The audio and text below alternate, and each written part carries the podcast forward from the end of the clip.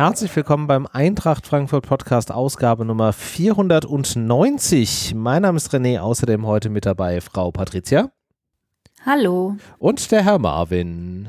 Hi, hi. Hi, hi. Ja, wir wollen heute ähm, wahrscheinlich primär über das Spiel der Eintracht in Marseille vom vergangenen Dienstag, also vorgestern, sprechen bevor wir dazu kommen. Aber natürlich ganz klassisch wie immer am Anfang einer jeden Sendung ein äh, bisschen Housekeeping, weil auch diese Woche haben wir, wie ich es ja letzte Woche versprochen hatte, äh, wieder jemanden rausgesucht, der hier Dank stellvertretend für alle anderen abbekommt, die uns hier Woche für Woche äh, unterstützen. Und dieses Mal geht der Dank stellvertretend an den lieben Thomas. Der hat uns eine kleine Spende rübergeschickt, genau wie ganz viele von euch da draußen auch. Und ja, wenn ihr auch äh, in Zukunft dazugehören wollt und hier diese Sendung unterstützen wollt, dann schaut doch mal auf eintracht-podcast.de vorbei.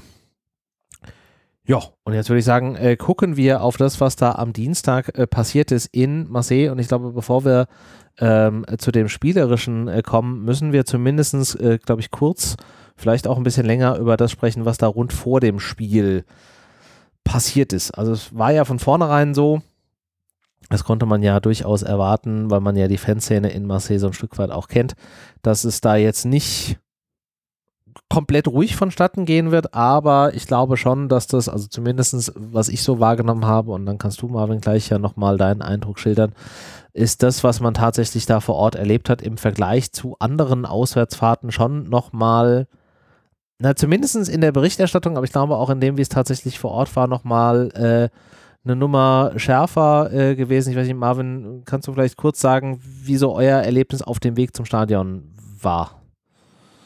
Ja, also vor dem, äh, auf dem Weg, naja, wir sind ja relativ ähm, früh gegangen, so gegen 14 Uhr, na, wir waren so gegen 15 Uhr, 16 Uhr dann auf dem Platz. Und äh, dann sind wir ja dann mit der Zeit dann in, in diese Busse gekarrt worden, ewig lang gefahren, anderthalb Stunden äh, für einen Mini-Weg. Also da haben sie wirklich die größtmögliche um, äh, den größtmöglichen Umweg gemacht. Und dann haben wir davor schon die Leute gesehen, die sich selbst irgendwie Marseille-Fans schimpfen und haben dann äh, Kopfabgesten gemacht, haben uns bepöbelt, beschimpft. Ist aber in dem Bus alles irgendwie so ein bisschen skurril. Wusste ich noch nicht, welche Auswirkungen das dann tagsüber dann oder beziehungsweise am Abend dann wirklich haben könnte. Auch da wurden schon so leicht mit Sachen geworfen, also an Bussen, äh, ja, sind schon kleine Steinchen geflogen. Aber ja, der Weg war nur der Vorgeschmack auf das, was mhm. dann im Grunde dann passiert ist. Also ich habe zum Glück keine ähm, heftigen Zusammenstöße an dem Tag, an dem Mittag erlebt. Weiß nicht, ob es sie gegeben hat. Ich bin ja auch am Montag abends nicht noch mal raus, nachdem ich da schon viel Dubioses gehört habe. Und äh, auf solche Scharmützel wollte ich mich gar nicht einlassen. Wir sind auch sowieso spät am Montag gekommen. Mhm. Da noch in äh, guter Hoffnung, dass alles gut gehen könnte. Ja, dann ist es aber natürlich dann weitergegangen. Ja, ähm, man konnte ja zumindest in der einen oder anderen ja, Social Media Post oder auch auf der einen oder anderen, ähm, auf dem einen oder anderen Pressemedium schon auch am Montag lesen, dass es dann auch Zusammenstöße gab, dass dann auch da, wenn, wenn Fans, deutsche Fans, Eintracht-Fans in irgendwelchen Lokalen sonst irgendwas waren, dann da auch irgendwie ähm, das dann die Runde gemacht hat und dann da auch irgendwie sich der ein oder andere Marseille-Fan da irgendwie gezeigt hat. Da scheint es aber zumindest noch nicht so groß gewesen zu sein. Und was ich ja dann auch in dieser Vorberichterstattung gelernt habe, ist ja, dass es innerhalb der Fanszene von Marseille ja auch nicht eine Ultragruppierung, sondern zwei oder drei gibt. Und die ja auch lokal oder auch so im Stadion so ein bisschen um das Stadion verteilt sind und der Gästeblock so ein bisschen neben den einen liegt und die anderen dann aber auch nicht weit weg sind. Also, so dass es ja auch irgendwie glaube ich, von der Anordnung her auch so ein bisschen schwierig war dann im Stadion nachher, oder? Ja, die Anordnung war eine der Hauptprobleme im Grunde. Ne? Also ja, es gibt unterschiedliche Fangruppierungen, gibt es ja gar nicht so selten, aber dass die dann auch so unterschiedlich dann auch stehen. Man hat zwischenzeitlich das Gefühl gehabt, es hätte drei, vielleicht gibt es sogar drei unterschiedliche Fangruppierungen, die äh, für sich auch dementsprechend unterschiedliche Stimmungen machen. Das größte Problem war halt hier ähm, das muss man tatsächlich sagen, dass halt die Links von uns direkt neben dem Eintracht-Block halt einfach mhm. war. Und das hat für einen Haufen Probleme gesorgt. Da muss man sich gerade, wenn man das selbst als Hochrisikospiel deklariert, fünf in fünf Punkten, dass man im Endeffekt den Menschen, äh, die aus Frankfurt kommen, viele Rechte auch verweigert, dass sie sich gar nicht frei bewegen können, dass sie sich die Stadt auch kaum angucken können und so weiter und so fort. Man wusste dann im Nachhinein, warum. Allein am Montag gab es ja schon irgendwie kleine Patrouillen von irgendwelchen äh, Marseille-Fans, die Ausschau gehalten haben nach Deutschen, äh, um dann mit denen irgendwas anstellen zu können. Mhm. Also man wusste schon, dass es das ein Risikospiel ist, aber dass man dann nicht zu der Erkenntnis kommt, dass es eventuell dumm ist, ein Eintracht-Block direkt neben äh, dem Fanblock äh, von einigen Marseille-Fans zu halten, das äh, schließt sich mir bislang noch nicht. Mhm. Ja, kann ich äh, komplett äh, nachvollziehen, wobei man sich da wahrscheinlich einfach keine Gedanken gemacht hat, weil es dann irgendwie immer so ist. Ähm, nach dem, alledem, was ich gelesen und verstanden habe, waren ja wohl auch die Kontrollen eher lockerer Natur, was jetzt dann auch durchaus dann Erklärung dafür liefert, warum so viel entzündliches Material es ins Stadion äh, geschafft hat, was ja auch anscheinend, wenn man das so ähm, den Texten oder auch den, den ortskundigen äh, Menschen entnehmen kann, auch durchaus nicht ungewöhnlich zu sein, gerade auch in Marseille vor irgendwelchen internationalen Spielen, dass dann ja sowohl im Stadion als auch äh, vor dem Stadion schon ähm, reichlich Pyro auch gezündet wird. Und die ist ja auch, so wie ich das zumindest von Basti teilweise verstanden habe, auch schon im Stadion schon weit vor Anpfiff, äh, war glaube ich irgendwie anderthalb, zwei Stunden vorher schon. Im Block, ist da ja schon massiv Pyro auch in Richtung des Eintracht-Blocks äh, geflogen und das hat ja dann auch das ganze Spiel angehalten. Also die müssen da ja auch ordentlich Material irgendwie in diesem Block gehabt haben, oder? Ja, mit Sicherheit. Also äh, diese Frage stelle ich mir tatsächlich auch und muss dann auch zu der Erkenntnis kommen, äh, dass da ja entweder sehr lax kontrolliert wurde. Bei uns hatte ich eigentlich das beispielsweise das Gefühl, dass überhaupt nicht lax kontrolliert wird. Insofern umso absurder, äh, wie viel Pyrotechnik ähm, dort äh, zugegen war, wie viel Pyrotechnik äh, dort benutzt wurde und das auch dementsprechend zu Problemen geführt hat. Das hat mich alles sehr, sehr gewundert, aber gewundert hat mich beispielsweise auch, dass die Polizei oder die Sicherheitskräfte im Block ja auch überhaupt nichts gemacht haben. Ja, das habe ich auch nicht verstanden. Also von Polizeipräsenz im Stadion wird ja in allen Berichten und auch in den Videos, die ich gesehen habe, ähm, A, wenig gesprochen und B, ist da auch wenig zu sehen und auch die Ordner äh, stehen ja eher da und gucken sich das ganze Treiben interessiert an, aber so richtig einschreitend äh, habe ich da keinen erlebt. Ähm, also es hat mich dann auch gerade, wie du schon sagst, aufgrund der, der Einschätzung, die ja auch im Vorfeld getroffen ist und die ja dann auch entsprechende Repressalien dann für, für Eintracht-Fans auch ähm, im Vorhinein hatte, hat mich das tatsächlich ein bisschen gewundert, dass man da irgendwie dann so tut. Also mir kam das so ein bisschen so vor, als wenn man sagt, okay, jetzt sind die im Stadion, jetzt haben wir die zumindest von der Straße weg, der Rest ist uns dann jetzt egal. So kam mir das zumindest von außen als äh, Mensch, der nicht vor Ort war, vor. Würdest Kannst du die, die Frage präzisieren? Kannst du die Frage äh, präzisieren? Würdest du die Einschätzung teilen, dass man einfach erstmal froh war, dass die Leute da drin sind und dass die, dieser Konflikt jetzt nicht auf der Straße ausgetragen ist? So kam es mir zumindest, wie gesagt, vor. Ja, ich gehe fest davon aus. Also es wird wahrscheinlich schon so gewesen sein, dass es im Grunde darum ging, die Leute halt von den Straßen von wahrscheinlich Unbeteiligten fernzuhalten. Ähm, das ist aber tatsächlich dann auch für so ein Gesamtkonzept nicht das einzig Sinnvolle, glaube ich. Also ich meine, natürlich gibt es andere, die Experten sind und sagen, äh, wir müssen keine Ahnung, äh, wir, müssen im Endeffekt die Leute fernhalten, die komplett problematisch sind, die außerhalb total unbeteiligte Leute angreifen. Aber für mich gehört dann halt zu einer gewissen Sicherheit auch dazu, dass man klarstellt, dass es auch ähm, nicht zu solchen Übergriffen kam, kam, kommen kann, wie es halt da tatsächlich der Fall war. Also ich muss sagen, finde ich schon irritierend, aber ich glaube für die UEFA und auch für die Stadt Marseille oder auch Olympique ging es tatsächlich darum, dass es zu keinen Straßenschlachten kommt. Mhm. Und das hat man wenn man sagt, dass das das Mindestmaß an Anforderungen ist, das hat man durchaus geschafft. Was jetzt eigentlich auch kein, kein Mindestmaß äh, sein kann, weil am Ende ja dann immer noch Menschen verletzt werden, wie man es ja auch in diesem Falle jetzt gesehen hat, dadurch, dass ja dann da auch massiv Raketen geschossen worden sind. Wobei man auch der, zur Vollständigkeit sagen muss, dass auch von der Eintracht-Seite durchaus das ein oder andere brennbare Material da war, was dann natürlich auch den Weg wieder zurück äh, oder in, äh, zum Gastgeber äh, gefunden hat. Also ich glaube, auch da war man dann durchaus drauf gewartet, was dann da irgendwie passiert. Aber am Ende ist es ja dann auch so ein Stück weit darin geendet, dass es ja dann auch einen durchaus schwer verletzten Eintracht-Fan im, im Blog gab, was halt schon nochmal so eine komplett andere Stufe aus meiner Sicht ist. Ja, das ist aber ganz ehrlich, ich meine, das ist halt, äh, ist mir auch ehrlich gesagt voll egal, wer anfängt. Es gibt eine ganz klare ja, klar. Regel und die klare Regel muss eigentlich bleiben, nichts, was die Hand verlässt. Ja. Und davon hat man sich gelöst. Insofern ähm, ja, ich muss sagen, die, die, äh, die, die, die Menschen aus Marseille haben uns die ganze Zeit im 30-Sekunden-Takt mit irgendwelchen Sachen beworfen. Auch schon vor dem Spiel, die ganze Zeit Kanonenschläge. Das war wie ein kriegsähnlicher Zustand. Mhm. Also ich, ich war zum Glück noch nie im Krieg. Ich hoffe, wir werden es alle nie sein.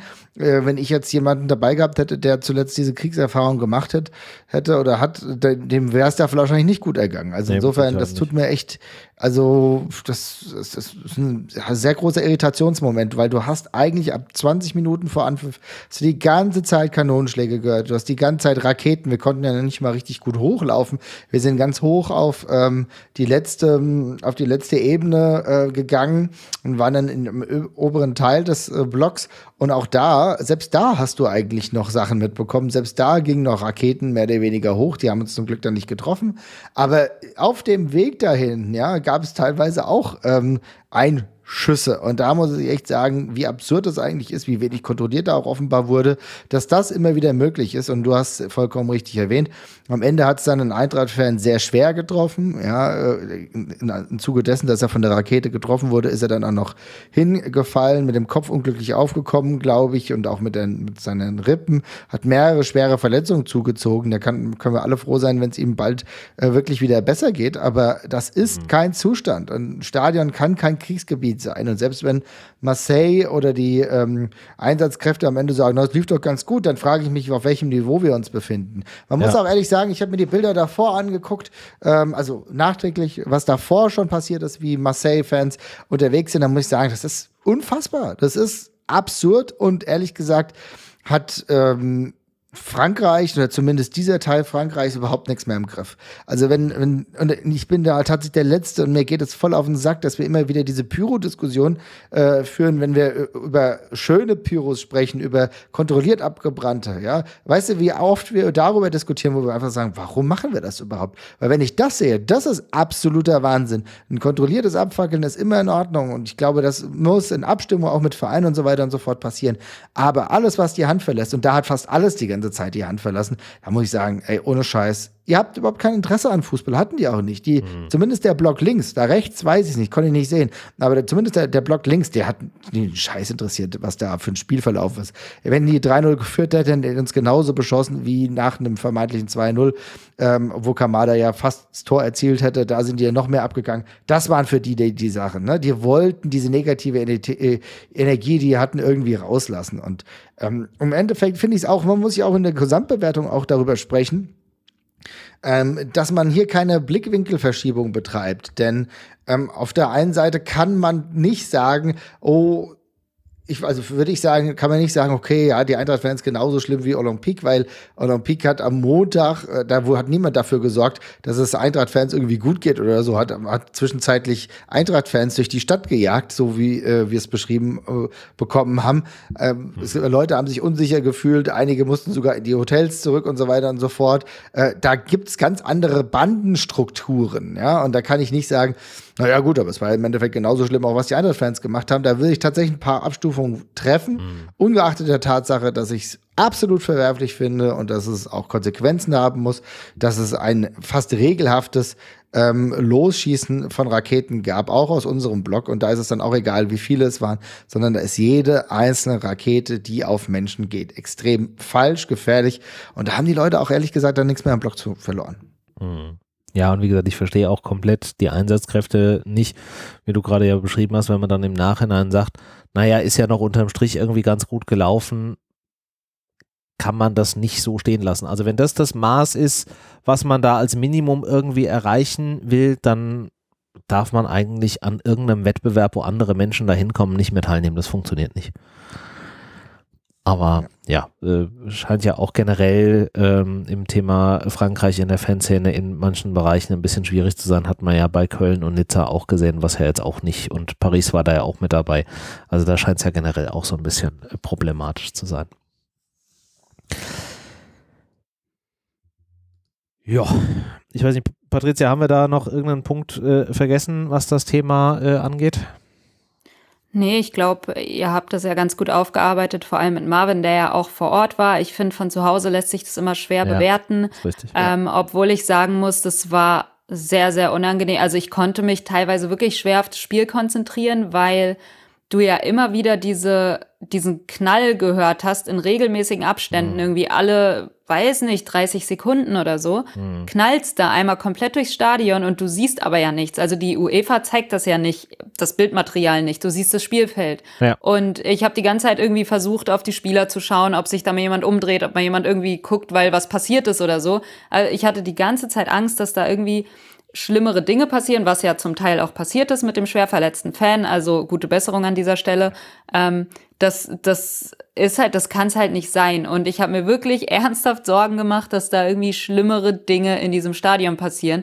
Und du kriegst halt nichts mit, du kriegst nur irgendwie mal ab und zu auf Twitter oder vorm Spiel, nach dem Spiel, kriegst du ja so Fetzen an Videos irgendwie reingeworfen von Leuten, die vor Ort sind, die irgendwas gefilmt haben. Und dann kannst du dir schon so ein bisschen ein, ein grobes Bild machen, was da für eine Stimmung herrscht. Mhm. Und es war eine absolut aggressive Stimmung, die man so, glaube ich, also noch nicht gesehen hat, zumindest in der jüngeren Vergangenheit auf jeden Fall jetzt nicht in der Form. Und das kann halt nicht sein. Und dann hörst du aber auch, ähm, keine Ahnung, die Polizei macht nichts, die Ordner machen nichts und ähm, generell, da ist kein Sicherheitskonzept vorhanden, meiner Meinung nach, in diesem Stadion kann ja sein, dass das vorher irgendwie so geregelt war, dass du sagst, okay, Eintracht-Fans dürfen gar nichts machen und sollen in ihre Hotels gehen, dass das letztendlich zum Sicherheitskonzept gehört hat. Aber das kann es ja auch nicht sein, dass du irgendwie die Gästefans einsperren musst zu ihrer eigenen Sicherheit, weil du das in der Stadt nicht unter Kontrolle hast, was da passiert. Und, und wenn da einfach auf Menschenjagd gegangen wird, wenn da ähm, Leute mit Macheten gejagt werden. Ich weiß jetzt nicht, ob das bei der Eintracht auch der Fall war, dass da wirklich Leute auch mit Schwertern unterwegs waren, aber es war ja gegen Eindhoven oder so, ich weiß mhm. es gar nicht mehr. Nein, das wäre Eindhoven gewesen, ja. War das ja der Fall und das kann, also wenn man das hört, das kann ja nicht sein und dann ist es nicht nur ein Eintracht-Problem, das ist ein Problem von allen Mannschaften, die dorthin kommen, dass du dich wirklich unsicher fühlst als Gästefan und nicht ja. nur so von ja. wegen, oh, ich werde mal angerempelt und böse angeschaut. Nein, du musst ernsthaft um dein Leben fürchten, weil wenn ich höre, oh, die sind irgendwann mal mit Macheten durch die Stadt gelaufen, habe ich Schiss um mein Leben, wenn ich da bin. Das kann halt nicht sein und ähm, ich verstehe es generell nicht. Es ist komplett absurd, dass ein Fußballspiel genutzt wird, um da irgendwie was weiß ich was für eine Polemik aufzumachen von wegen, wir müssen unsere Stadt verteidigen und als würde da jetzt irgendwie sonst was passieren. Es ist einfach ein Fußballspiel und es geht überhaupt nicht in meinen Kopf hinein, wie da so viele Leute, beziehungsweise es ist wahrscheinlich auf beiden Seiten, bei der Eintracht auf jeden Fall eine kleine Minderheit, die daran interessiert ist, Krawall zu machen.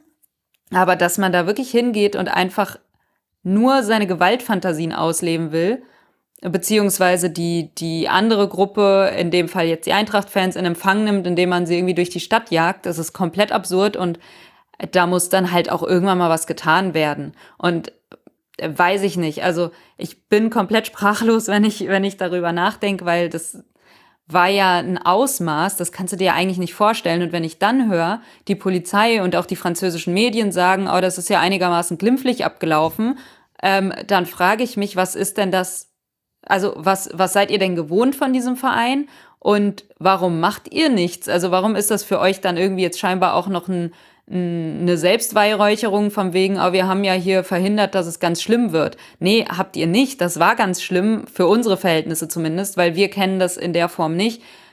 Und keine Ahnung, also ich finde es komplett absurd, darüber zu reden, dass das jetzt wirklich so ein Ausmaß hatte und natürlich auch von beiden Seiten. Also ich will es gar nicht kleinreden, mhm. wie Marvin schon gesagt hat.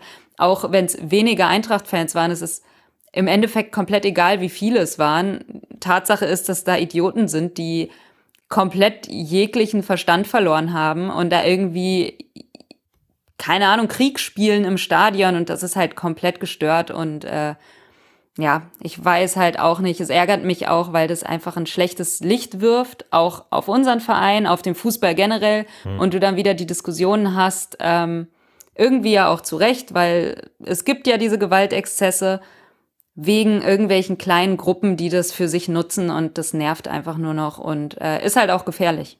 Ja, wie du sagst, es ist gefährlich. Es hat jetzt eine Person ganz gezielt getroffen, andere Leute hat es auch getroffen, die aber dann nicht mehr irgendwie behandelt wurden. Verbrennungen gab es zuhauf. Äh, erinnert euch an die. Ihr habt es ja zum Teil nicht gesehen. Ich meine, das ist natürlich ein ganz anderer Blick, den man dann aus dem Stadion aus hat, wo eigentlich die ganze Zeit oder sehr, sehr häufig Raketen zu uns hoch sind, hm. zum Glück nicht so gezielt waren wie das die eine, die dann den Kollegen da getroffen hat. Aber die anderen, die sind dann halt, ne, sind hochgegangen und dann äh, gibt ja diese Abspreizung, ne? Ja, klar. Und das hat regelmäßig auch ein paar Leute von uns dann zum Glück nur leicht getroffen. Aber sowas ist einfach scheiße. Ja. Hört auf damit, das hat nichts mit Fußball zu tun, das nervt. Und ich glaube, da muss es auch mal wieder, man muss es tatsächlich wieder einen Konsens geben, auch wenn es natürlich so ist, äh, dass, auch wenn es hundertprozentig trotzdem so ist, dass du das Paris wahrscheinlich äh, genauso nicht eingefangen bekommst wie halt jetzt irgendwie äh, Marseille. Marseille ist vielleicht echt nochmal ein besonderes Pflaster, aber das geht einfach nicht. Das hat im Fußball nichts verloren und da, man braucht irgendeinen Grundkonsens. Und der Grundkonsens, nichts, was die Hand verlässt, muss bald wieder herrschen. Weil äh, so Szenen mit Raketen, das ist richtig scheiße, weil es fucking gefährlich ist. Ja. Wenn du Polyester anhast, ist der Käse ganz schnell gegessen. Es nervt, passt auf, macht sowas nicht, weil Leute wollen trotzdem mit ihren Kindern auch ins Stadion. Und ehrlich gesagt habe ich so viele Leute gesehen, die, die wären die allerersten gewesen, die hilflos gewesen wären, wären, wären jetzt zu Streitereien gekommen. Und da äh, zähle ich mich auch vollkommen dazu. Bevor ich irgendjemandem die ins Gesicht hauen könnte, um mich zu wehren, wäre ich wahrscheinlich dreimal über irgendwas gestolpert und wäre selbst in den Abgrund geflogen. Also das ist halt einfach scheiße, aber das Ziel kann ja nicht sein, genau sich vor irgendwas zu verteidigen, sondern Fußballspiel zu sehen, seine Leute zu supporten, das Stadion äh, vielleicht auch mal zu sehen und zu denken, krass, in welchem grandiosen Ding bin ich. Aber ehrlich gesagt habe ich das Gefühl, da herrscht eine andere Art der Verrohung und es sind wahrscheinlich auch politische Zustände, die da hinterfragt werden müssen, die weit über das hinausgehen, was wir hier in einem Podcast thematisieren können.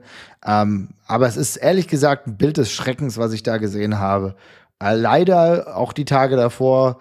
Ähm, ich will jetzt nicht zu sehr ins Politische gehen, aber wenn ich dann sehe, dass nachts Kinder obdachlos sind und äh, auf der Straße schlafen in Europa, dann muss ich auch fragen, was was macht politisch, äh, was macht politisch äh, Frankreich gerade alles so falsch? Also, weil das ist für mich ein absolutes No-Go. Aber das ist ein anderes Thema. Aber ich glaube, dass äh, dieser, die, dieser Hass, den wir da gesehen haben, das ist ein Ausbruch von gesellschaftlichen Situationen, die da vielleicht ein Stück weit aus den Fugen geraten. Und ich glaube, wir können uns hier nur mitnehmen, dass wir genau sowas nicht entstehen lassen. Also in allen Situationen. Aber das, wie gesagt, geht weiter aus dem politischen, äh, beziehungsweise ja. ins politische, raus aus dem fußballerischen Sinne.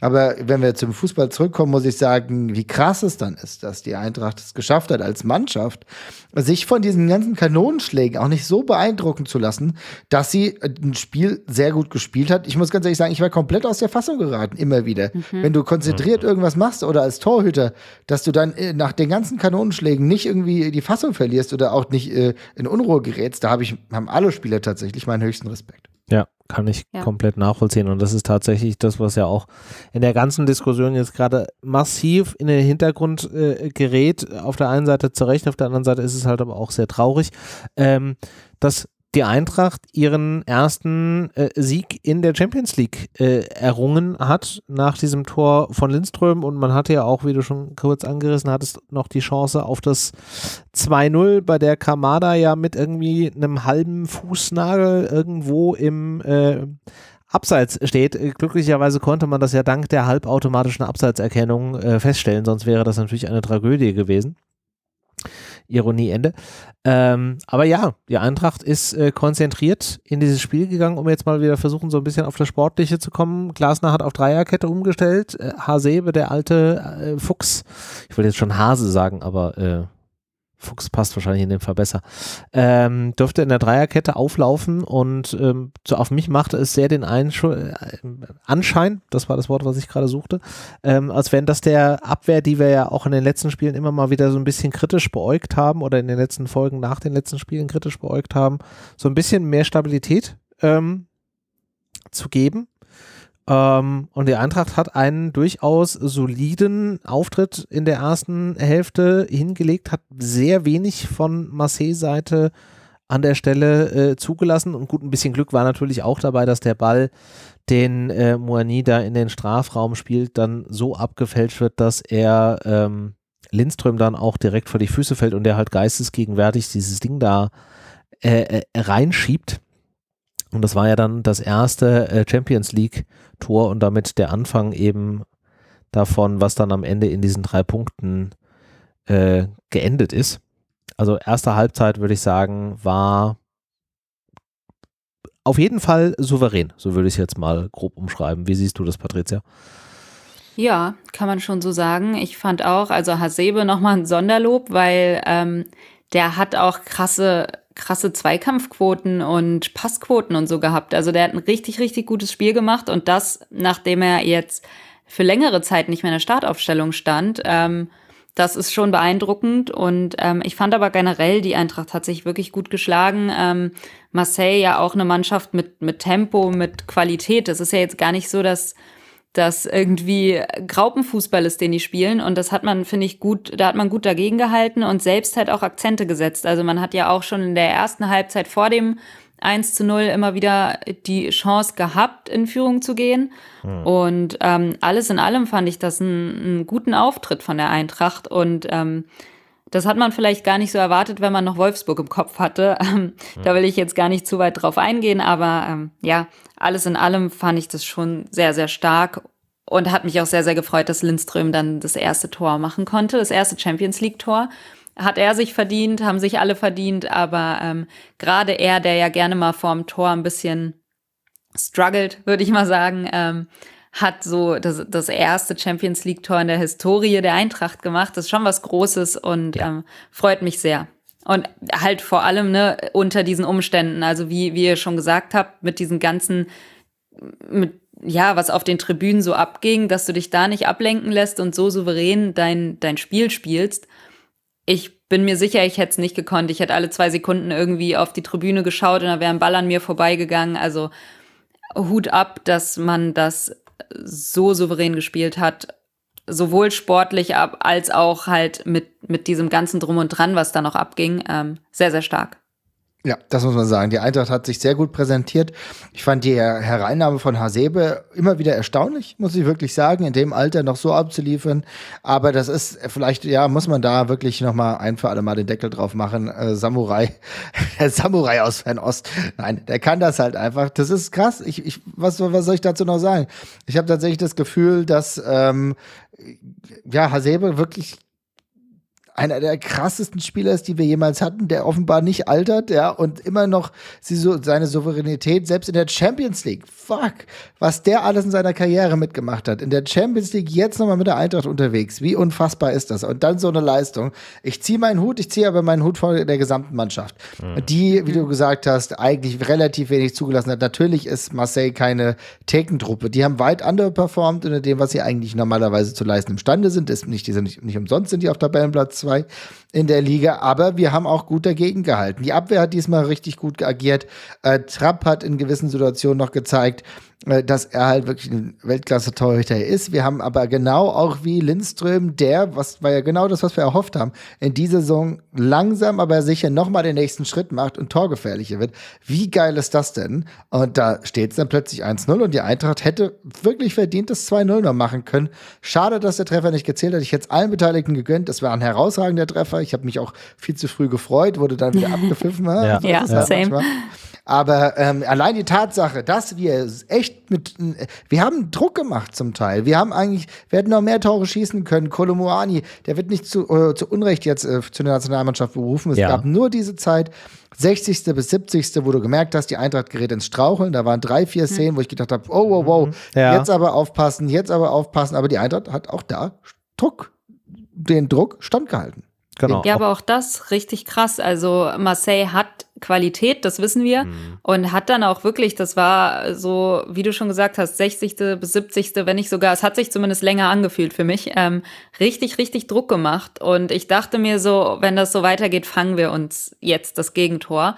Und das ist nicht passiert. Und auch das musst du erstmal schaffen. Also klar, Marseille hat zum Teil auch selbst ähm, die Chancen ein bisschen vertändelt durch äh, ungenaue Ballanne Ballannahmen oder Pässe oder sowas. Aber letztendlich war das auch eine Qualität der Eintracht, dass du da defensiv dagegenhalten konntest und ähm, ja, Schlimmeres zu verhindern wusstest, weil das war schon, also die haben schon richtig Dampf gemacht eine Zeit lang und dass du dann aber auch selbst nochmal zurückkommst und wieder auf der Gegenseite Druck machst und Feuer machst und auf das 2-0 gehen willst, ähm, fand ich wirklich beeindruckend, ähm, ja, weil man ja keine Ahnung, nach, nach dem Sporting-Ding so ein bisschen das Gefühl hatte, das war zu hoch und letztendlich war es irgendwie doof, dass du da 3-0 verlierst, weil hätte nicht sein müssen. Mhm. Und dann kam Wolfsburg und dann trittst du aber so auf und zeigst, hey, wir sind da und wir sind auch in diesem Wettbewerb angekommen. Und ähm, das fand ich stark. Und das Daichi-Tor hätte ich ihm gegönnt, weil auch er, man, ich will jetzt nicht ständig einzelne Spieler herausheben, aber auch, also was der für ein Spiel gemacht hat, halt mhm. Euro-Daichi, man kennt's, aber ähm, ja, krasser Typ. Ja, ja. Also hätte er auf jeden Fall verdient gehabt, wobei ich auch finde, Moani hätte es auch verdient gehabt, so wie der sich auch da jetzt wieder ähm, ja. für die Mannschaft eingesetzt hat. Und er hatte ja auch äh, Chancen, wo er dann an, an äh, äh, Lopez, an dem Torhüter, dann auch gescheitert ist. Aber da waren ja auch durchaus Möglichkeiten dann auch nach der 70. Minute noch drin. Also sie hätten es beide verdient gehabt. Also in Summe kann man einfach sagen, die Eintracht hätte mit dieser Leistung einen 2-0 durchaus verdient gehabt. Das wäre dem Spiel durchaus ein bisschen gerechter geworden. Aber ich glaube, am Ende können wir froh sein oder zufrieden sein. Wir haben souverän die drei Punkte dort geholt. Ähm, damit das erste Tor und die ersten Punkte in der Champions League und uns so ein bisschen das Thema offen gehalten halt einfach auch. Ja, ja finde ich, glaube ich, ganz gut, äh, hast du ganz gut eingeordnet und ähm, war jetzt aber auch wichtig. Also wenn man bedenkt, ähm, man ist mit null Punkten da reingegangen in das Spiel, Marseille ja auch. Ähm, und das war ja so quasi der direkte Konkurrent, weil Sporting hat ja wieder gewonnen, wenn ich das richtig mitbekommen habe. Ähm, von daher, die sind richtig on fire. Ähm, Tottenham hatte aber auch schon drei Punkte und ähm, ja, dann warst du eigentlich, das war jetzt so ein direkter Konkurrent, kann man schon fast sagen. Und dass du das Spiel für dich entschieden hast, finde ich, ist schon mal wichtig. Also das, das gibt ein gutes Gefühl jetzt zumindest für die restliche Gruppenphase. Und ähm, ich glaube auch intern macht das so, also du hast halt mehr Hoffnung, wenn du weißt, okay, wir, wir haben auch schon was geholt und wir sind hier nicht irgendwie chancenlos und wir hängen nicht komplett abgeschlagen hinterher, sondern man ist jetzt gut, gut im Soll so. Also da ist jetzt noch alles möglich.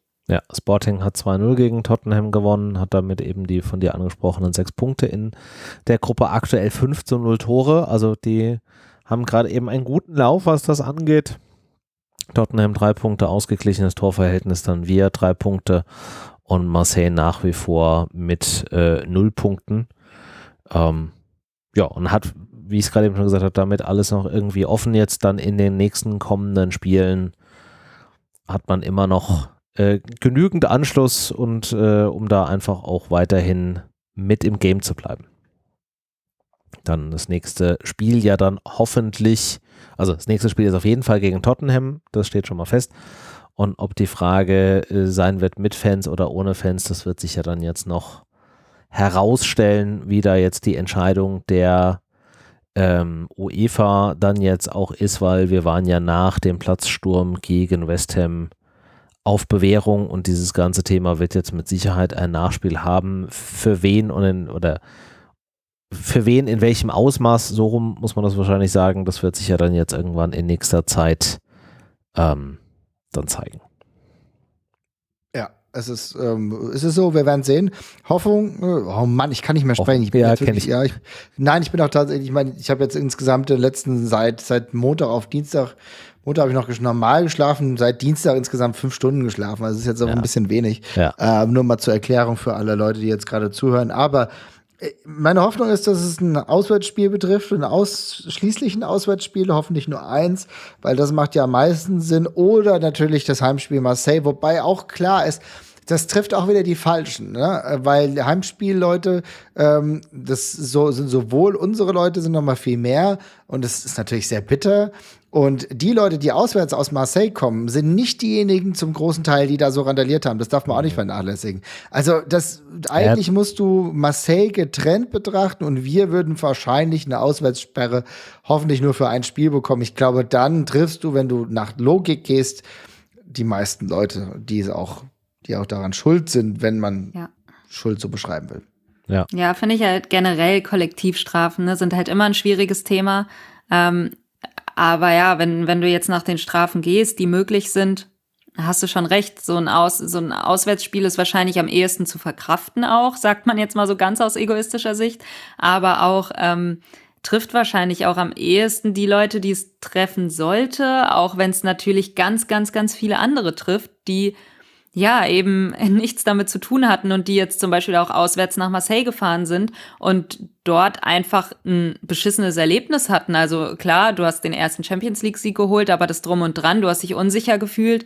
Ähm, und die, und die trifft's dann halt eben auch. Und äh, mhm. du kannst es halt wahrscheinlich nie so machen, dass es gerecht ist und dass es halt die, ja, das ist auch das Ärgerliche daran, dass es immer eine kleine Gruppe an Menschen ist, die es wirklich einer großen, vernünftigen Gruppe versauen. Ähm, ja, wegen, wegen so einem Mist äh, ist halt wirklich enttäuschend. Und ähm, aber ja, genauso wie, wie wenn du ein Geisterspiel dann zu Hause bekommst, eventuell und dann halt auch die Gästefans nicht kommen können. Das war ja damals bei uns gegen Marseille auch so in der Euroleague, oder? Also ja. da, das war damals auch dieses Geisterspiel, wo man sich ja, dachte, okay, was. was können wir denn jetzt dafür, dass die eine Sperre haben?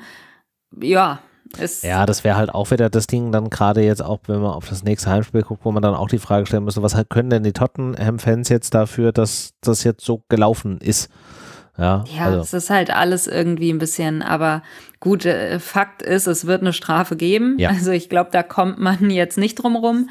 Ja. Man kann nur hoffen, dass sie irgendwie einigermaßen moderat ausfällt für alle Leute, die ja, nichts damit zu tun hatten und das ist die große Mehrheit und die, die was damit zu tun hatten, sollten ja am besten halt ausfindig gemacht werden und ihre persönliche Strafe bekommen, weil ähm, ja, ich glaube, das hilft langfristig auch am ehesten, wenn du es schaffst, die Menschen irgendwie ja rauszubekommen beziehungsweise zur Vernunft zu bringen, wenn das geht. Keine Ahnung, aber hm. wahrscheinlich nicht. Ähm, ist natürlich schwierig, ich weiß, aber klar. Es ist die Enttäuschung, die so aus einem rausspricht. Ne? Man denkt sich halt, ähm, das kann nicht sein. Du spielst jetzt Champions League das erste Mal und freust dich eigentlich drauf, hast eine ganz geile Gruppe, hast geile Gegner eigentlich und gute Auswärtsfahrten und dann passiert sowas und äh, ja, du sitzt wieder hier und denkst dir, kann man überhaupt auswärts fahren? Kann man überhaupt sein Heimspiel genießen? Und wenn ja, welches? Ähm, ist blöd gelaufen, ne?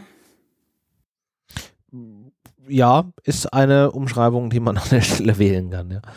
Ja. ja, ist blöd gelaufen, aber wie so oft, äh, wenn Sachen blöd laufen, trifft es dann dummerweise einen größeren Kern. Das ist halt immer genau diese Sache, äh, diese unsägliche Situation, von der jemand noch nicht weiß, wie das dann final geklärt ist, dass offenbar hier jemand einen Hitlergruß gezeigt hat, ne? Wo ich mir auch denke, was ist denn los mit euch? Ja? Was ist denn, auch wenn das eine Provokation ist, Fick dich. Ohne Scheiß. Ja. ja, es ist halt nicht mal lustig, ey. Was ist, ist denn einfach das? blöd und, und auch diese Ausflüchte, ja, irgendwie Provokation und ist mir auch egal. Er hat sich ja offenbar entschuldigt, hat sich ja zumindest sich relativ früh gemeldet.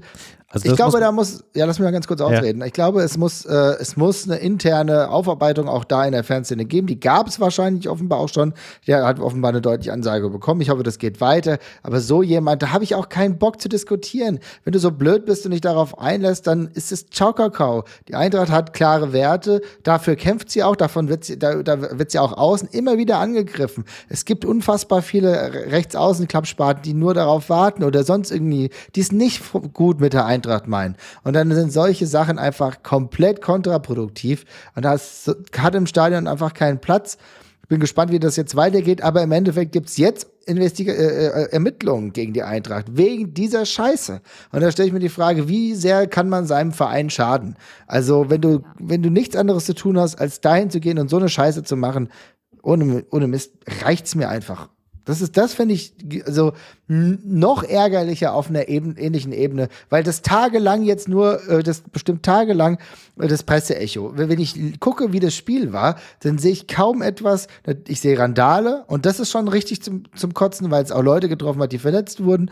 Und dann sehe ich äh, äh diese Sache mit dem Hitlergruß. Dann sehe ich kaum, dass wir, dass über Spielerische gesprochen wird. Mhm. Auch wir ja. haben ja jetzt schon viel mehr Zeit darauf verwendet, ähm, was neben dem Platz passiert ist, als das, was auf dem Platz passiert ist, weil eigentlich das, was auf dem Platz passiert ist, ein historisches Ereignis war, dass die Eintracht drei Punkte geholt hat, dass die Eintracht das erste Mal ein Champions League-Tor gemacht hat mit Lindström, eine dominante Leistung gezeigt hat und offenbar, wenn sie daran weiterarbeiten, das der Weg sein könnte, auch für die Bundesliga.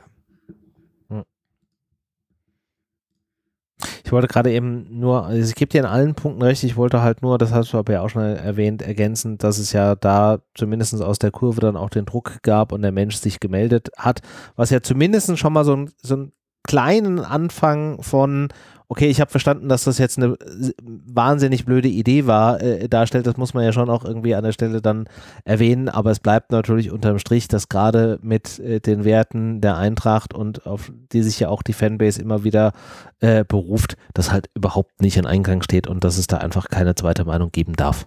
Punkt. Ja, ist korrekt. Also es hat halt geholfen dann bei der Aufarbeitung vielleicht zumindest, bei der Aufklärung des Falls, weil du weißt, wer es war. Aber alles in allem, egal unter welchen Umständen, du machst so eine Scheiße einfach nicht. Nee. Also es ist egal, was du für Gedankengut hast, ob das jetzt damit übereinstimmt oder nicht.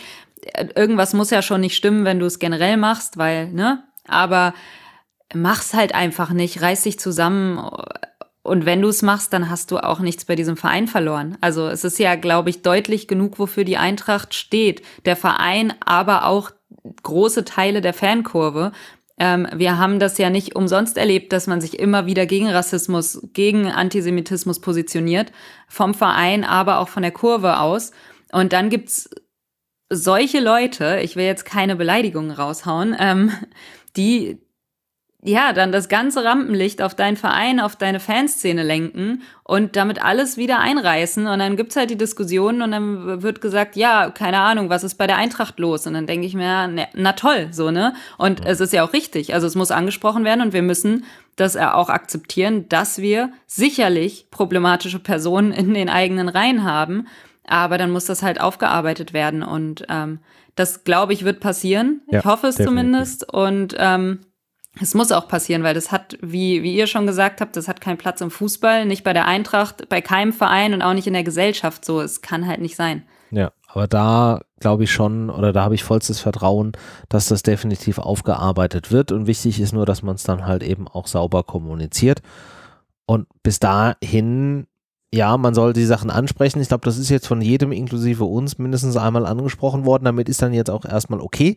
Jetzt soll es halt aufgearbeitet werden und dann muss am Ende auch gesagt werden, was da jetzt Sache ist und was das jetzt für Konsequenzen hat. Und dann ist halt das Thema auch erstmal wieder durch. So. Meiner Meinung nach jedenfalls. Ja, wollen wir noch was äh, zum Spielerischen sagen? Bevor wir das äh, komplett in den Hintergrund sonst noch weiter schieben wieder? Ja, herzlichen Glückwunsch, würde ich da sagen, ne?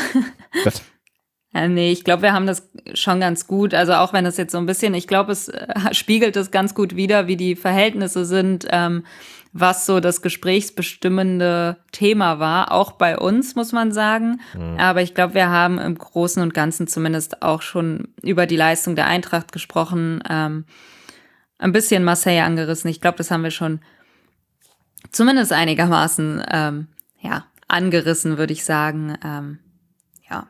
ja.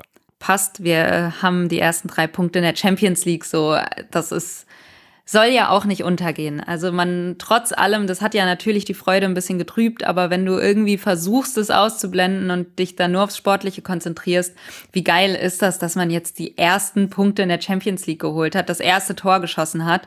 Ähm, eigentlich ein richtig großes Ding. Sehr, sehr schade, dass das so, ja, untergeht, ne? Ja. hoffen wir, dass das im nächsten Spiel, was ja dann laut Plan zu Hause stattfindet und wie gesagt, ob mit Fans oder ohne Fans wird sich da noch zeigen. Hoffen wir jetzt erstmal äh, mit Fans, zum einen eben für die ähm, Eintracht Heimfans, aber auch damit äh, die Fans von, von Tottenham dann auch dann die Möglichkeit haben, äh, ein, ein schönes Spiel zu sehen, dass man das dann da wieder sich mehr auf den Fußball und dann hoffentlich auf äh, Tore und so weiter konzentrieren kann. Und vielleicht, und damit kommen wir dann äh, zum Thema Bundesliga, ähm, lernt auch die Eintracht da. Man sieht ja wieder so ein bisschen ja anfangende Parallelen zur letzten Saison. International fängt jetzt an, wieder besser zu laufen und in der Liga, hm, Fragezeichen. Bevor wir über Stuttgart sprechen, vielleicht kurz äh, fahren wir nochmal über Wolfsburg. Das war ja schon eher so, naja, Unlust auf beiden Seiten, würde ich das jetzt sagen, um zumindest äh, das Thema auch mal kurz anzusprechen. Also Wolfsburg, eine Mannschaft äh, unter Trainer Nico Kovac, der ja auch immer sehr viel auf Mentalität setzt und Einsatz und wenn schon nicht spielerisches Können, dann zumindest in jeden in jeden Zweikampf mit der entsprechenden Intensität rein und versuchen halt zumindest über Moral dieses Spiel zu holen. Ich muss sagen, ich habe auf Wolfsburger Seite, ich weiß nicht, also wenn das die Definition von Moral und Einsatz ist, dann gute Nacht, Marie. Äh, und auf unserer Seite war das auch, was das Thema, äh, wir spielen gegen tiefer stehende Gegner und erarbeiten uns unsere Chancen, dann war das jetzt auch nicht das Ausmaß an Kreativität, was ich da erwartet hätte. Also alles in allem eigentlich eher so ein klassisches Sonntagnachmittagsspiel. Äh, am Ende dann halt auch noch blöd ausgegangen für uns, weil wir es mal wieder nicht geschafft haben, gegen oder bei einer Standardsituation diesen Ball irgendwie äh, wegzuverteidigen, sondern dann tut er auch noch Trapp ein äh, bisschen im Weg steht und der dann, wenn er rausgeht, den Ball nicht richtig erwischt. Also es war schon, also die 90 Minuten fallen für mich so unter das, äh, unter die Kategorie äh, gebrauchtes Spiel, oder Patricia? Ja, es war irgendwie gefühlt das millionste Déjà-vu bei einem Wolfsburg-Spiel. Also vor ja, allem ja Wolfsburg in Frankfurt. Es ist ja. immer das gleiche. Ich habe wirklich das Gefühl, ich schaue mir immer das gleiche Spiel an, jedes Mal, wenn Wolfsburg hier zu Gast ist. Ähm, auch diesmal. Und es ist so underwhelming, wie es klingt, ne? Also ja, sonst trifft noch Maxi Arnold, dann kannst du dich darüber noch aufregen. Das erdrückt dann wenigstens noch ein bisschen Emotion. Das haben sie uns jetzt diesmal glücklicherweise erspart.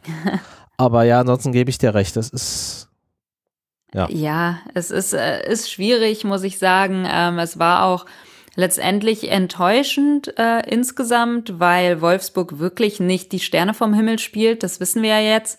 Ja. Ähm, ich glaube, es war, Glasner war auch zu Recht ziemlich sauer nach dem Spiel, äh, weil das wirklich keine gute Leistung war und das war wahrscheinlich auch nicht das, was man vorher sich ausgemalt hat, was man da auf den Platz bringt. Ähm, Gut, äh, es war mal wieder, dir fällt halt nichts ein gegen einen tiefstehenden Gegner. Wenn, dann ist es nicht zwingend genug, weil du den letzten Pass nicht bringst, weil du vor dem Tor nicht äh, kalt genug bist, wobei so wirklich viele Torchancen gab es letztendlich sagen, auch nicht. Wir sind ja auch gar nicht wirklich vor das Tor gekommen. Das habe ich halt ja auch nicht Problem. verstanden. Also uns wurde ja auch bei dieser Thematik äh, mit Moani und mit Götze und so weiter, wurde uns ja auch im Vorfeld der Saison gesagt, dass man eben genau für solche Fälle solche Spieler haben will, um gegen tiefstehende Gegner sich auch Torchancen irgendwie zu erarbeiten und in, in gefährliche, also für den Gegner gefährliche äh, äh Abschlusssituationen zu kommen. Und dann ist das Mittel der Wahl Flanken aus dem Halbfeld auf einen Boré, der sich alleine gegen hochgewachsene Innenverteidiger da irgendwie durchsetzen muss? Man hat Hä? halt wortwörtlich null Schüsse aufs Tor geliefert. Da war noch dieses Jakic-Ding an, ähm, an dem Pfosten. Ähm, ja. Das aber zählt ja nicht als Torschuss, ne, weil war ja nicht auf dem Tor. Ja. Ähm, aber das war so der gefährlichste Schuss, glaube ich, den man überhaupt vorgetragen hat. Und das war's. Und das ist dann schon äh, sehr, sehr dürftig. Und ähm, ja, ich glaube, das hat man auch, äh, ja, Glasner, wie gesagt, angesehen, der war richtig, richtig, richtig sauer, auch zu Recht. Das war einfach nicht gut. Ähm, dann verlierst du halt noch dadurch, dass äh, Trapp mal einen seiner wenigen Patzer. Zum Glück ist er eigentlich ein sehr, sehr, ich mache ihm da jetzt keinen großen Vorwurf, es ist ein sehr, sehr sicherer Torwart. Ja. Das war halt nichts. Ne? Du kommst, wenn du halt rauskommst, weißt du, du musst den Ball haben. Klar, das mit Tuta war ja. dann auch ein bisschen ne, aber klar, alles in ja, allem glaub, sah unglücklich aus, war unglücklich ja. ähm, und dadurch fällt dann halt das Tor. Du ja, es nervt mich auch, weil du halt gegen einen Gegner wie Wolfsburg was holen müsstest, ähm, die auch jahrelang einfach außer mit Glasner, ähm, zu wenig aus ihren Möglichkeiten machen. Die haben eigentlich immer einen guten Kader, die haben immer Kohle und dann tragen sagen, die halt sowas vor, was, also. Die, die, machen ja nicht nur zu wenig aus ihren Möglichkeiten, die machen halt auch einfach viel zu wenig aus der Kohle, die die in den letzten, weiß ich nicht wie viele Jahren in diesen Kader investiert haben. Ja, ja. Das, also es ist ein anderer Rant. Ich will gar nicht mit dem Wolfsburg-Rant kommen eigentlich, ja, weil letztendlich ähm, beschweren darf man sich ja auch nicht, wenn sich Mannschaften gegen die Eintracht hinten reinstellen, weil es funktioniert ja auch. Also, ne? Würde ich wahrscheinlich als Gegner auch machen und sagen, hey, damit haben wir die größten Siegchancen und es funktioniert.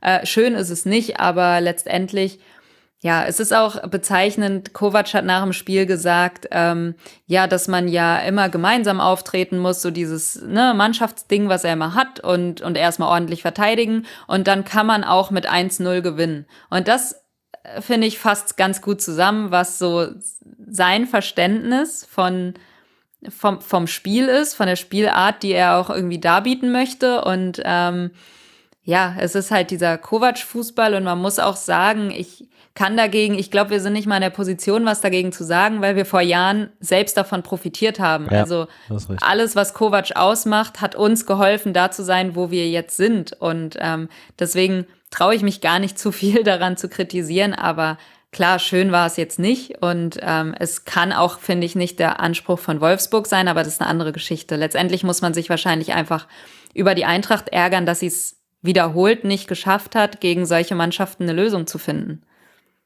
Ja, das finde ich an der Stelle noch viel ärgerlicher, dass man da nicht äh, kein, kein Mittel gefunden hat. Du hast ja jetzt durchaus die Spieler im Verein, die auch spielerisch sowas lösen könnten und irgendwie klappt es dann trotzdem nicht. Ich verstehe auch nicht, dass man in so einem Spiel, gerade auch wenn man ja zwischen den beiden Champions League Spielen ist, äh, und man vielleicht auch damit rechnet, dass man jetzt sagt, okay, Wolfsburg wird jetzt auch nicht komplette Offensive gehen, dass man dann, dass ein Alario dann da halt auch irgendwie gar keine Chance hat. Ähm, ich weiß nicht, ist es mit, mit Trainingsrückstand zu begründen oder was ist da der Grund, dass Alario weiterhin nur ein Wechselspieler ist und gerade in solchen Spielen, wo er vielleicht auch ähm, seine Fähigkeiten ausspielen kann, auch keinen kein Startelf-Einsatz bekommt. Also mir ist das so ein bisschen, bisschen rätselhaft. Ich weiß nicht, Marvin, hast du da eine, eine schlaue Erklärung für mich? Ich halte es für einen Fehler von Glasner im Grundsatz. Ist mir eigentlich voll, vollkommen Ach, egal. Erklärung, ja? Ja, ich halte ich halte es ist mir vollkommen egal, wie fit er mittlerweile ist. Er wird eingewechselt, kann er auch echt mal versuchen, 60 Minuten zu spielen. Ist ja jetzt, wir haben jetzt hier keinen Sportinvaliden geholt. Also insofern ist das mhm. für mich alles keine Begründung. Ich, du musst wahrscheinlich wirklich auch mal anders aufstellen ähm, gegen Wolfsburg. Und Wolfsburg hat genau das gespielt, was Patricia wunderbar erläutert hat. Da können wir uns nicht beschweren. Das hätten wir in einer vergleichbaren Situation auch gemacht. Das ist der, ja, der, der Kovac-Fußball, der am Anfang dann auch irgendwann mal Früchte trägt. Ob das bei der Wolfsburg dauerhaft der Fall sein wird, wage ich nicht nur zu bezweifeln, sondern kann ich mit einem Ja titulieren, weil irgendwann sind alle unzufrieden und wollen dann ja. noch, dass anders Fußball gespielt wird. Aber das hat halt gegen die Eintracht geklappt. Aber wir müssen andere Lösungen finden. Wir müssen mit dieser Varianz, die wir offensiv haben, andere Lösungen finden.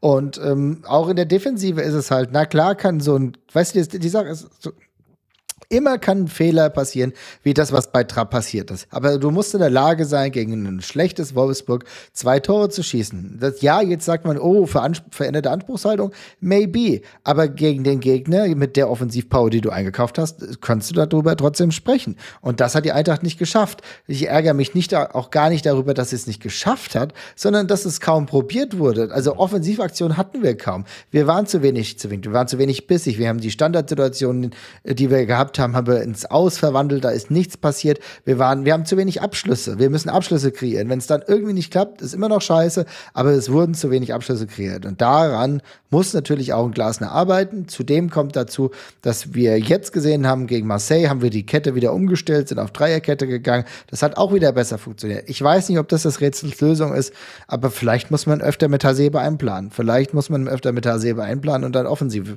die Leute anders machen lassen ich hoffe, dass nicht die zwei Gesichter der Eintracht werden, sondern dass diese zwei Gesichter zu einem zusammenfindet, mhm. äh, finden. Das würde ich mich, da würde ich mich sehr freuen. Ja. Sonst haben wir wieder dieses bleibende Ungleichgewicht, wie wir es im letzten Jahr hatten, dass es vielleicht international läuft und in der Liga ähm, man dann doch wieder komplett in anderen, in eine andere Richtung sich entwickelt.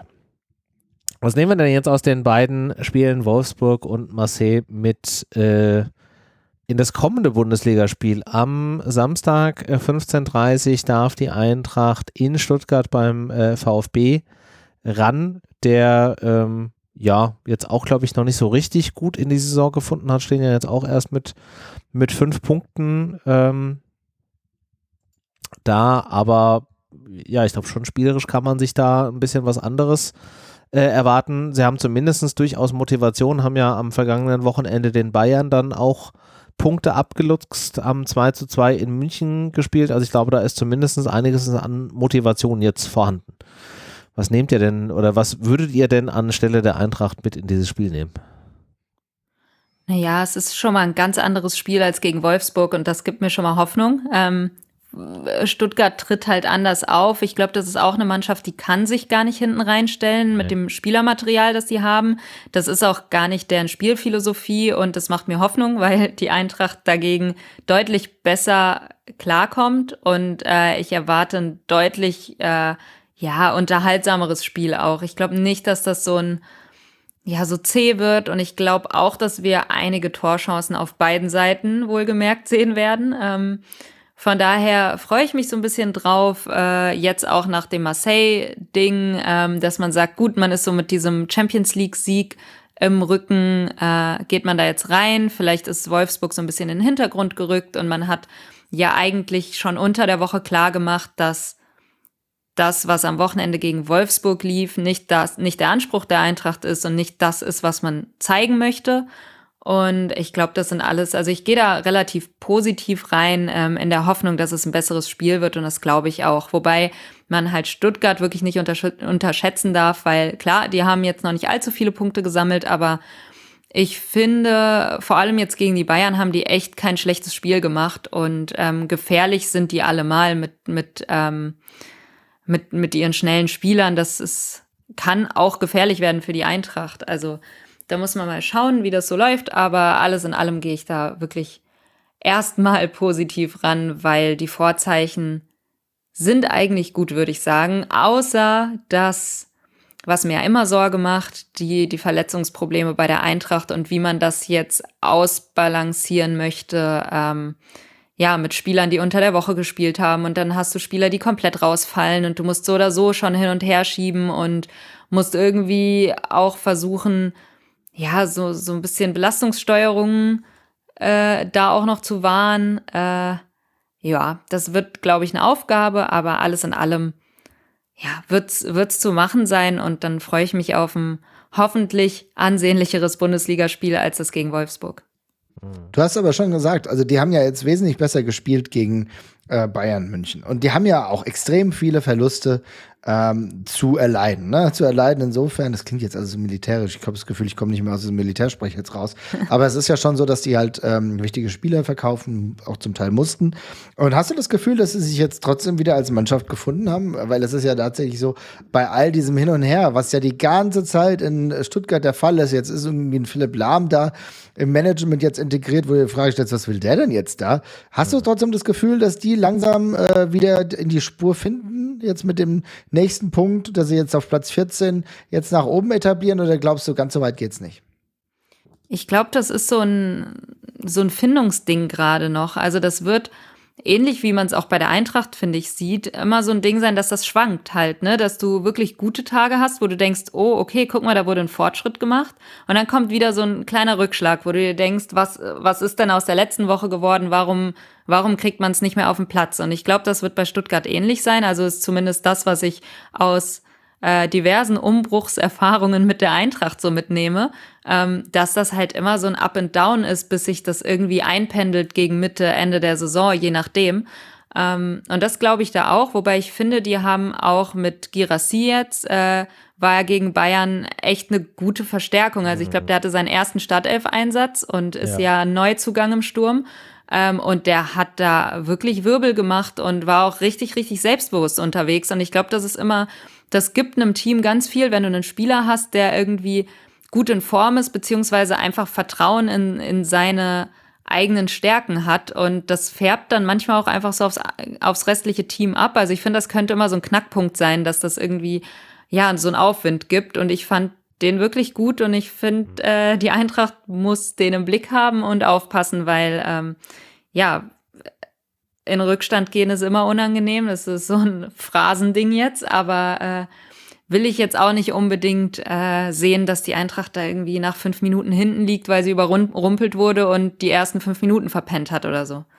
Ja, du musst halt von Anfang an da hellwach sein, wie er schon gesagt hat. Also Stuttgart wird ähm, trotz dessen, dass sie vielleicht jetzt, und da würde ich dir zustimmen, dass sie meiner, nach, meiner Ansicht nach, ich kann auch schon nicht mehr reden, ähm, auch gerade noch so ein bisschen in dieser Erfindungsphase sind, aber dann nimmst du natürlich aus, gerade wie jetzt dem Spiel gegen die Bayern, wo es dann vielleicht auch funktioniert hat, wo man mannschaftlich so ein bisschen zusammengestanden hat, ähm, nimmt man dann da schon einiges mit. Ich glaube, das war für die, für die Teammoral ganz gut und du musst halt einfach hellwach sein, weil die werden schon sehr stark versuchen, da auf Sieg zu spielen. Das ist ein Heimspiel für die.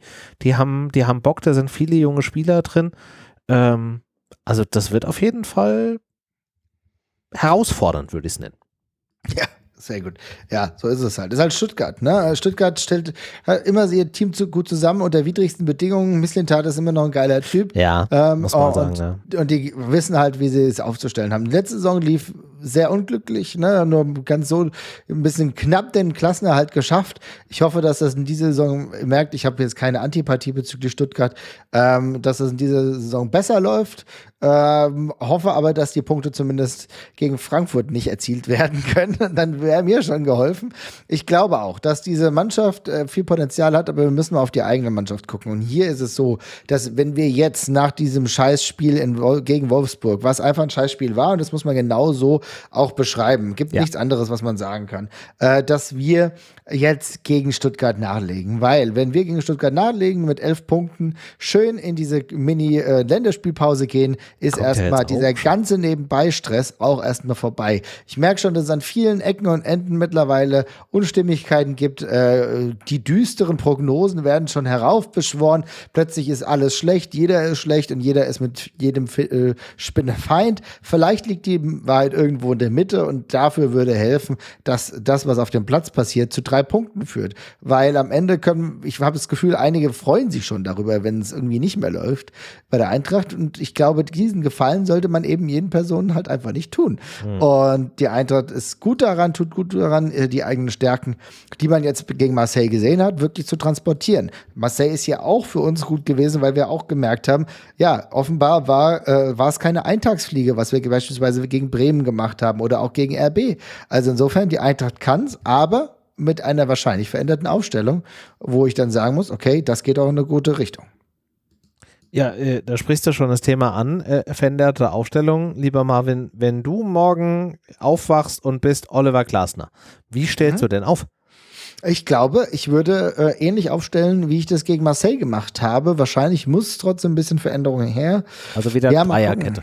Ja, auf jeden Fall. Ich würde es mir reicht jetzt, ist doch alles scheiße. Jetzt sagen wir mal ehrlich, niemand in der niemand, der irgendwie in den Außenverteidigerpositionen da unterwegs ist, ist da wirklich ein King drin, ne? Pellegrini, ja, über den wird jetzt schon auch viel zu viel negatives geschrieben ja, das, wie sich tiefenhaft aufführt, haben wir auch die halblang, ne? Also ist auch nicht so schlimm, aber ich finde, wenn wir jetzt auch ein bisschen Stabilität brauchen, jetzt um erstmal im Tabellenmittelfeld oder vielleicht uns weiter oben wieder ranzuknüpfen, halte ich es für sinnvoll, jetzt weiter mit Dreierkette zu machen. Denn ich muss auch sagen, Knauf hat sich beispielsweise bei seinem besten Saisonspiel, was er gegen Marseille gemacht hat, ja, mhm.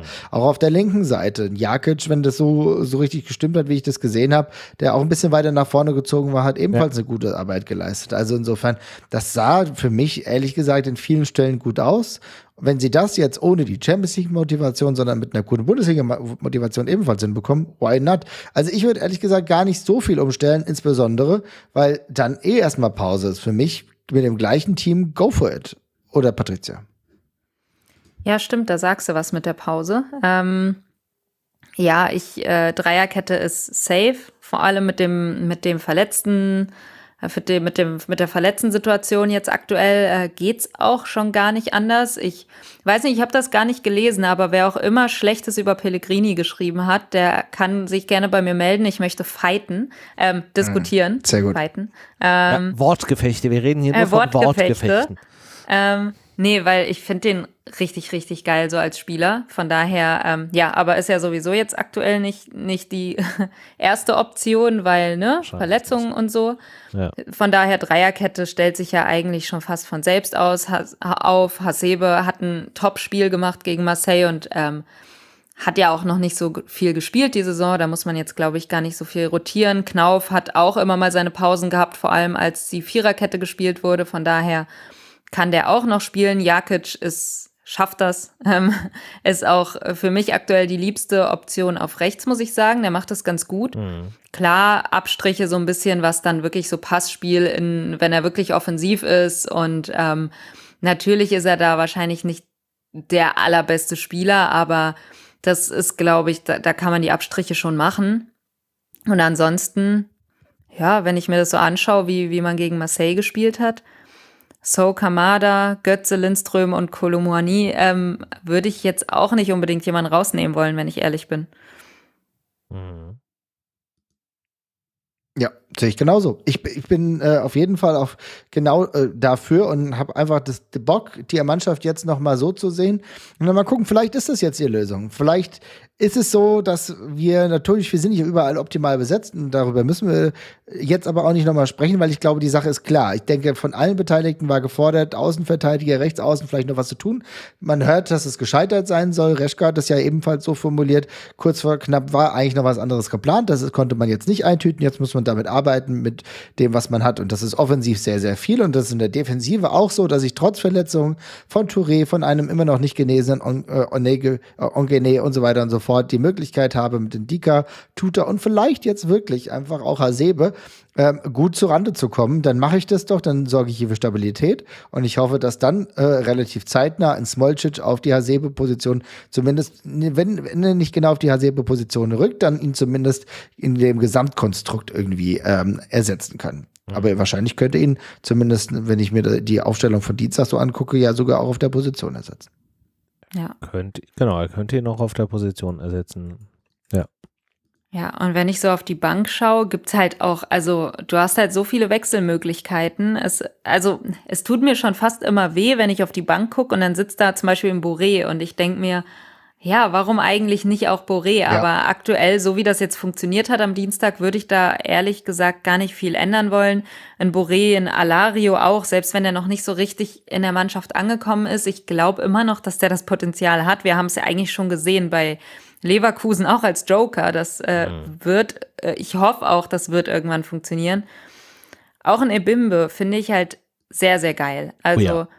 mhm den würde ich auch sehr gern viel öfter sehen, ähm, aber der hat ja auch noch nicht so die Körner für 90 Minuten. Von daher ja, halt ist es, glaube ich, erstmal alles fein, wenn man die so, so ein bisschen heranführt, bis die wirklich bei 100 Prozent sind und dann ähm, werden wir auch an ihm noch viel Spaß haben. Ali Du auch. Also Ali Du ist halt die perfekte Mega. Option, wenn du, wenn du hier Dreierkette spielst, dass du den dann einfach mal einwechselst. Also ja, das ist, ja hat mir auch immer gut gefallen, wenn der kam. Also wir haben Optionen, wir haben auch Möglichkeiten, selbst wenn es irgendwie in den ersten 20 Minuten schon drunter und drüber geht und du merkst, irgendwas stimmt hier nicht, ähm, hast du genug Leute, die ja da da bereit sind, äh, frischen Wind reinzubringen, beziehungsweise ja, die man auf jeden Fall gut einwechseln kann. Ähm, Vielleicht sogar zum Teil zu schade für die Bank, aber ich glaube, das ist ja das Schöne an dem Kader, dass du jetzt wirklich Optionen hast und dass du ähm, hin und her schieben kannst, weil wir haben genug Spiele, wir haben auch genug Verletzte aktuell. Das Problem ist, dass die alle in der Defensive sind und das ja langsam auch knapp wird, aber äh, gut.